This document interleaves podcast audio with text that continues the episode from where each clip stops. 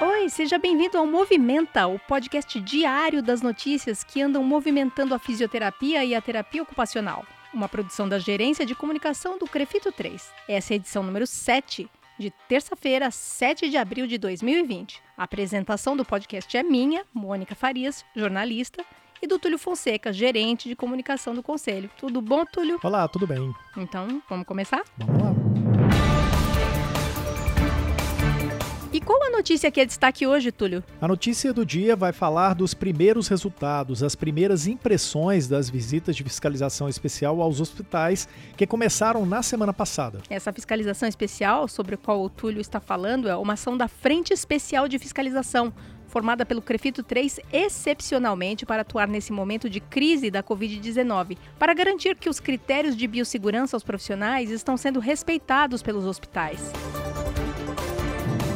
A Frente Especial de Fiscalização do Crefito 3 é composta por oito coordenadores, todos especialistas em fisioterapia cardiorrespiratória ou fisioterapia em terapia intensiva, e foram os responsáveis por desenvolver as estratégias para a atuação dessa fiscalização especial. E toda a estratégia se baseou tanto em evidências sólidas da literatura das áreas de cardiorrespiratória e terapia intensiva, como também na experiência de fisioterapeutas de outros países que enfrentaram a Covid-19 antes do Brasil. Para executar essa estratégia, o Crefito 3 convocou profissionais e treinou todos para atuarem nessa fiscalização especial. Na semana passada, esses fiscais especiais já foram para as ruas visitar os 122 hospitais mapeados pela coordenação dessa ação fiscalizatória. Na sexta-feira passada e também nesse último final de semana, foi a vez de os coordenadores das 10 subsedes do Crefito 3 receberem as informações do fluxo de trabalho dos agentes fiscais especiais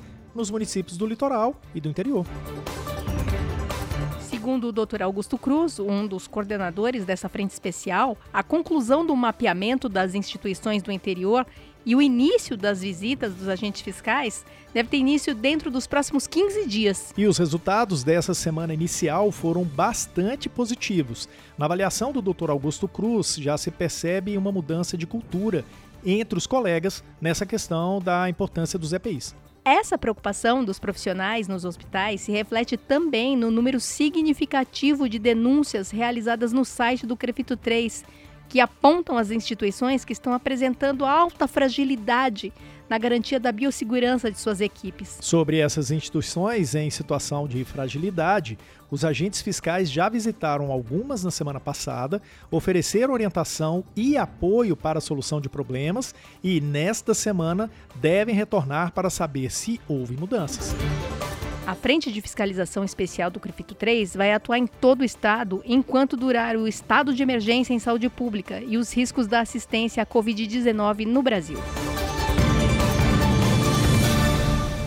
E assim a gente encerra essa edição do podcast Movimenta de 7 de abril de 2020. Eu sou a Mônica Farias e agradeço a companhia do Túlio Fonseca na apresentação. Eu que agradeço. E também agradeço o Rodrigo Cavalheiro, que é editor de áudio do Crefito 3 e edita esse podcast.